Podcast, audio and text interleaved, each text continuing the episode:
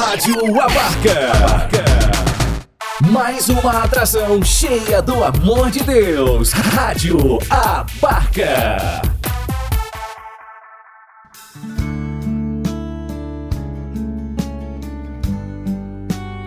Deus fala com você.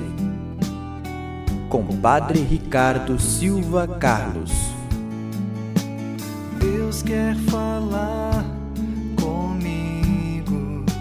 em coisas tão pequenas, nas coisas simples.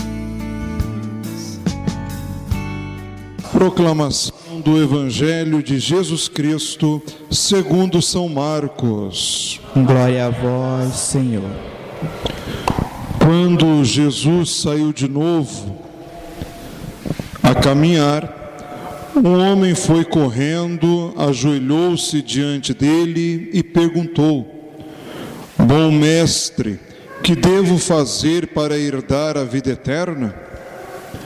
Jesus respondeu: Por que você me chama de bom? Só Deus é bom e ninguém mais. Você conhece os mandamentos: não mate, não cometa adultério, não roube, não levante falso testemunho, não engane, honre seu pai e sua mãe. O homem afirmou: Mestre, desde jovem tenho observado todas essas coisas. Jesus então olhou para ele com amor e disse: Falta só uma coisa para você fazer. Vá, vende tudo, dê o dinheiro aos pobres e você terá um tesouro no céu. Depois venha e siga-me. Quando ouviu isso, o homem ficou abatido e foi embora cheio de tristeza, porque ele era muito rico. Jesus então olhou em volta. Jesus então olhou em volta e disse aos discípulos: Como é difícil para os ricos entrar no reino de Deus. Os discípulos se admiraram com o que Jesus disse, mas ele continuou: Meus filhos, como é difícil entrar no reino de Deus. É mais fácil passar um camelo pelo buraco de uma agulha do que um rico entrar no reino de Deus. Os discípulos ficaram muito espantados quando ouviram isso e perguntavam uns aos outros: Então, quem pode ser salvo? Jesus olhou para os discípulos e disse: Para os homens isso é impossível, mas não para Deus. Para Deus tudo é possível. Palavra da salvação. Glória a vós, Senhor. Vamos aplaudir a palavra de Deus pelos amados. Louvado seja nosso Senhor Jesus Cristo. Podemos sentar um instante. Filhos, nesta oitava semana do tempo comum que nós estamos iniciando, a liturgia da palavra nos propõe a meditação da carta de São Pedro apóstolo, né? Nosso amado padroeiro, padroeiro de nossa paróquia. E São Pedro inicia sua carta glorificando a Deus, dizendo: Bendito seja o Deus e Pai de nosso Senhor Jesus Cristo, por sua grande misericórdia. São Pedro já começa glorificando e reconhecendo que o nosso Pai do céu é, antes de tudo, misericordioso. E continua: ressuscitando a Cristo dos mortos, ele nos fez renascer para uma esperança viva, para uma herança que não se corrompe, não se mancha e não murcha. Essa herança está reservada no céu para vocês. Vejam, filhos, estes versículos da carta de São Pedro vem se encaixar exatamente com aquilo que nós estamos vivendo, que é esta novena pelas almas. Vejam, São Pedro diz que o Cristo, o Filho do Deus vivo, ao entregar a sua vida na cruz, ele trouxe para nós a salvação. Mas prestem atenção, a salvação que não é para esta vida, a salvação que não é uma realidade para este mundo. E como nós entendemos isso? Exatamente pelas palavras que ele diz: ressuscitando a Cristo, ele nos fez renascer, ou seja, receber uma nova vida para uma esperança. Nós sempre temos esperança por algo que há de vir, não é assim? Porque se nós já vivêssemos esta realidade, então não esperaríamos, já estaríamos na concreteza da nossa vida realizando. Cristo ressuscitou e nos enche de esperança para essa vida eterna nos céus. E São Pedro continua: para uma herança que não se corrompe. Herança não é algo que nós vamos receber? Se eu já possuísse, se já fosse meu, então não seria herança, já seria propriedade minha. Herança, em certo sentido, já é uma garantia. Quando eu tenho uma herança de um pai, de um parente, de um familiar, já me alegra o coração porque eu tenho a garantia daquilo que eu vou receber, que é meu por direito. O céu já é nosso. O Cristo já ganhou a vida eterna para nós. Porém, é uma herança que nós iremos receber. E por que Cristo quer que nos preparemos para receber esta herança? O padre já partilhou com vocês em outras missas também, né? Aquele termo do da teologia que nós estudamos que diz: já, mas não ainda. O que significa esse termo? Significa que pela morte de Cristo na cruz, nós já estamos salvos. O céu já é nosso. Nós já recebemos a vida eterna como herança, como nos coloca São Pedro na sua leitura, na sua carta. Mas não ainda. Por quê? Porque agora Deus já fez a parte dele me garantindo o céu. Agora sou eu que com a minha vida, com a minha postura, com as minhas atitudes, com o meu testemunho, preciso trabalhar para ser merecedor desse céu.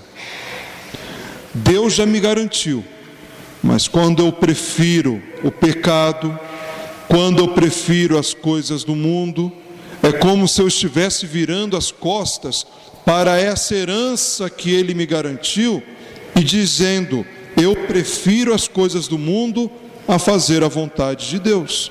Ou seja, o céu já é meu, mas eu posso perdê-lo.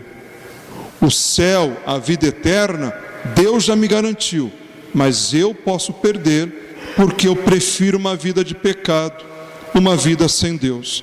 Diante disso é que nós entendemos melhor também o evangelho de hoje. Vejam, filhos, que interessante.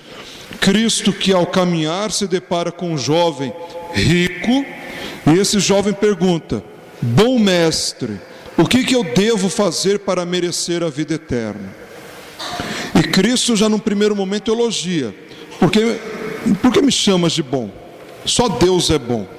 Indiretamente, consciente ou inconscientemente, esse jovem reconhece que ele é Deus, que Cristo é Deus.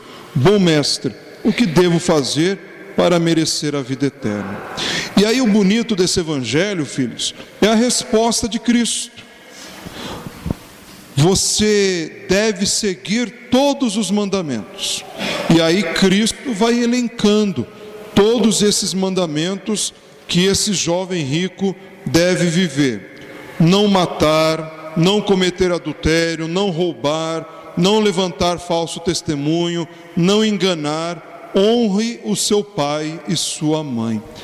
Aqui nós também já partilhamos outros momentos esse evangelho, né? O fato de ser muito interessante o Cristo elencar uma série de mandamentos, mas não falar o primeiro e mais importante mandamento, mandamento de todos. Qual é esse mandamento? O primeiro e mais importante: amar a Deus sobre todas as coisas. No evangelho de hoje, Cristo não fala.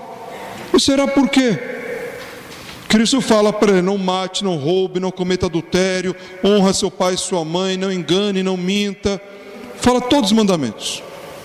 Só não diz: ame a Deus sobre todas as coisas e ao próximo como a ti mesmo. Sabe por quê?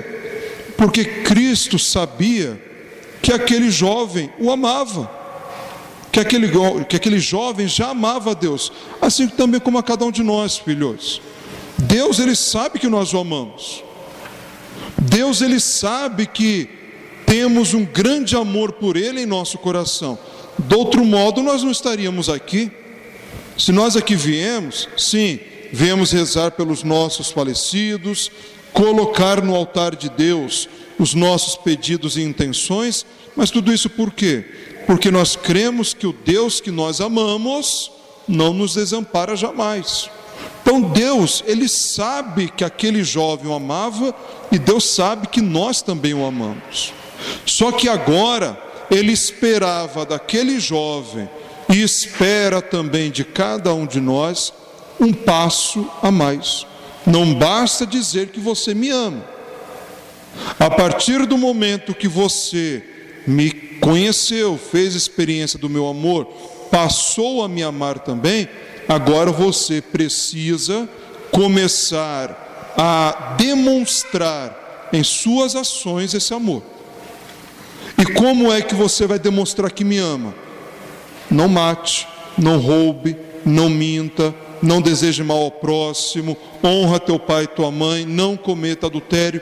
Em outras palavras, o que o Cristo está dizendo para nós hoje, nós o amamos, nós queremos viver esse amor, então nós precisamos começar a viver nas nossas atitudes, nas nossas ações. Aquilo que eu sei que está errado, eu preciso fugir daquilo. Aquilo que o mundo me apresenta, mas eu sei que não é vontade de Deus, se eu amo esse Deus, eu preciso evitar. Estamos aí na época do carnaval, né, que tanta promiscuidade, tanta falta de respeito com o templo do Espírito Santo, que é o seu corpo, e com o corpo da outra pessoa, tantas vezes, especialmente nesta época, né, simplesmente se usa e abusa do próprio corpo, do corpo dos outros, como se fosse própria propriedade, esquece que pelo batismo se tornou templo do Espírito Santo.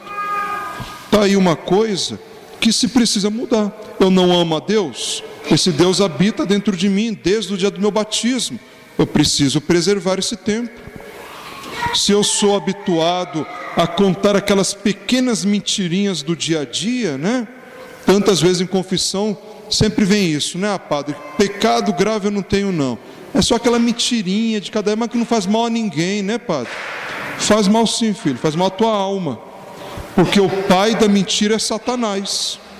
Em grande ou pequena, se você mente, você está sendo instrumento dele. E fugindo do amor de Deus.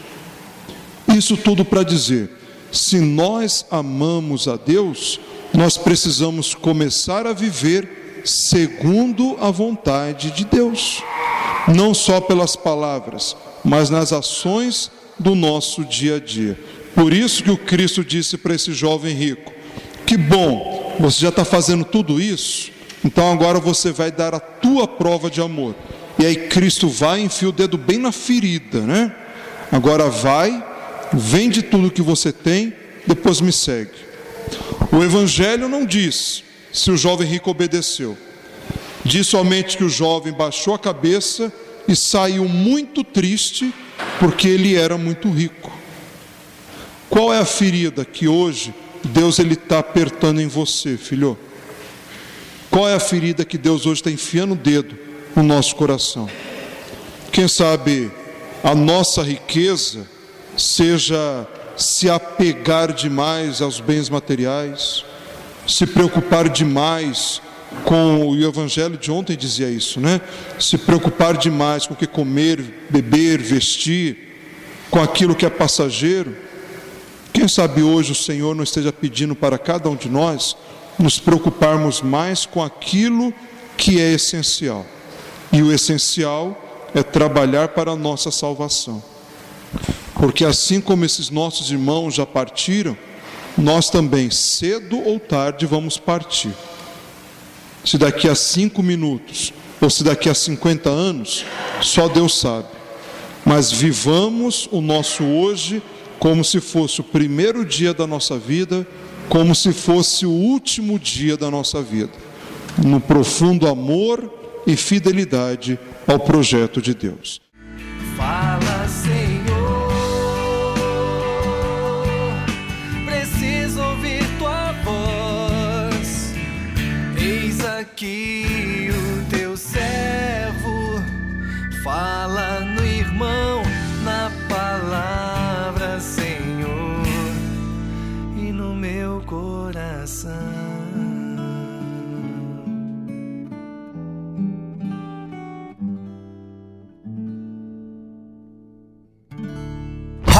Rádio Abarca. O amor de Deus pra você.